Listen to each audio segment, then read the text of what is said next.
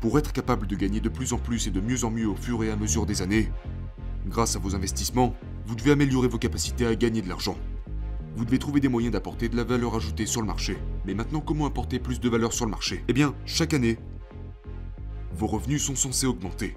Si vous travaillez dans le monde réel, et que vous avez votre propre entreprise, et que vos revenus sont toujours les mêmes 2, 3, 5 ans d'affilée, vous devriez avoir honte.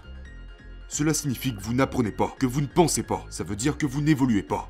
Vous devez vous efforcer de faire évoluer vos revenus d'année en année, d'accroître votre capacité à gagner de l'argent.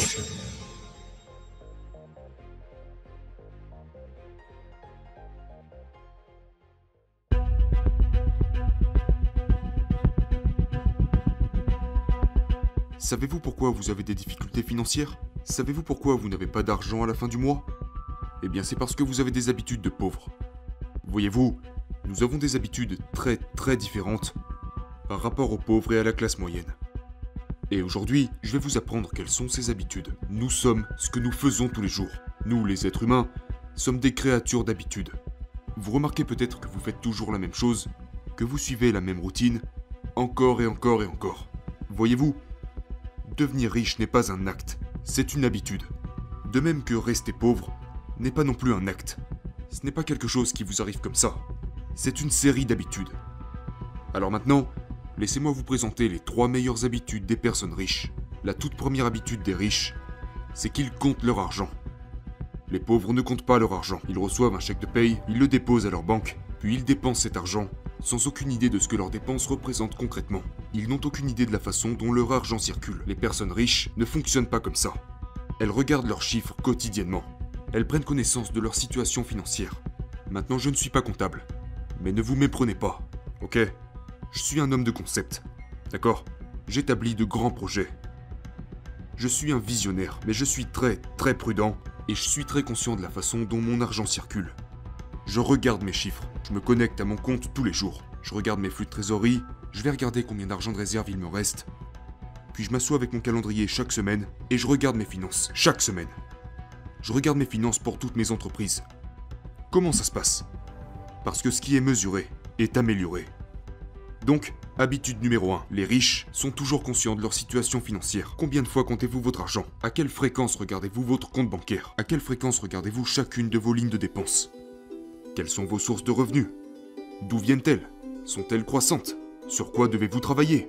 Quels sont vos indicateurs de performance? Est-ce que vous regardez ces données? Donc, c'est la première habitude. L'habitude numéro 2 est de se payer en premier. Maintenant, vous en avez certainement déjà entendu parler. Oh oui, je sais, Dan, j'ai déjà entendu parler de ça. Je dois me payer en premier, je sais. Mais savez-vous vraiment ce que ça implique? Se payer soi-même ne veut pas dire s'acheter une foutue voiture. Se payer soi-même, ça ne veut pas dire prendre des vacances. Ça ne veut pas dire claquer de l'argent pour se divertir. Oh, mais je profite juste de la vie. Non, tu donnes ton argent aux autres. Quand vous achetez une voiture, vous payez la compagnie automobile. Lorsque vous achetez une maison, vous payez la banque. Lorsque vous voyagez, vous payez l'agence de voyage. Vous payez l'hôtel. Vous payez la compagnie aérienne. Se payer soi-même, c'est mettre son argent de côté et investir avec. Je parle de prendre un pourcentage de vos revenus, de le mettre de côté et de vous payer en premier en le mettant de côté et en l'investissant. C'est ce que j'entends par se payer soi-même. Et beaucoup de gens, si vous avez lu le livre L'homme le plus riche de Babylone, il est dit que vous devriez économiser 10% de votre argent et de vous payer avec 10 autres pourcents. Mais je vous le dis, de nos jours, avec ce qui se passe, avec l'inflation, avec ce qui se passe dans le monde, tout est en train de devenir plus cher. Et si vous voulez vous enrichir, se payer avec 10% de ses revenus, c'est vraiment, vraiment, vraiment pas assez. En fait, vous devriez, au minimum, peu importe où vous êtes, commencer avec 10%. Je me fiche de savoir si vous gagnez 30 000 dollars par an, payez-vous avec 10% de ce montant. Si vous gagnez 40, 50, 60 000 dollars, vous vous payez avec 10% de ce montant. Et au fur et à mesure que vos revenus augmentent, vous augmentez également ce ratio. Donc, commencez avec 10%. Ensuite, vous devriez viser à économiser 15%, 20%, 30%. 40%, jusqu'au moment où vous gagnez beaucoup plus d'argent et que vous ne dépensez plus qu'un tout petit pourcentage de ce que vous gagnez. Voilà ce que devrait être votre objectif. C'est ce que l'on appelle se payer soi-même. Donc, ça c'est l'habitude numéro 2. Payez-vous en premier. La troisième habitude des personnes riches, c'est qu'ils améliorent constamment leur aptitude à gagner de l'argent. Parce que vous pourriez penser, oui ok, je veux bien me payer en premier, mais je ne gagne pas assez d'argent.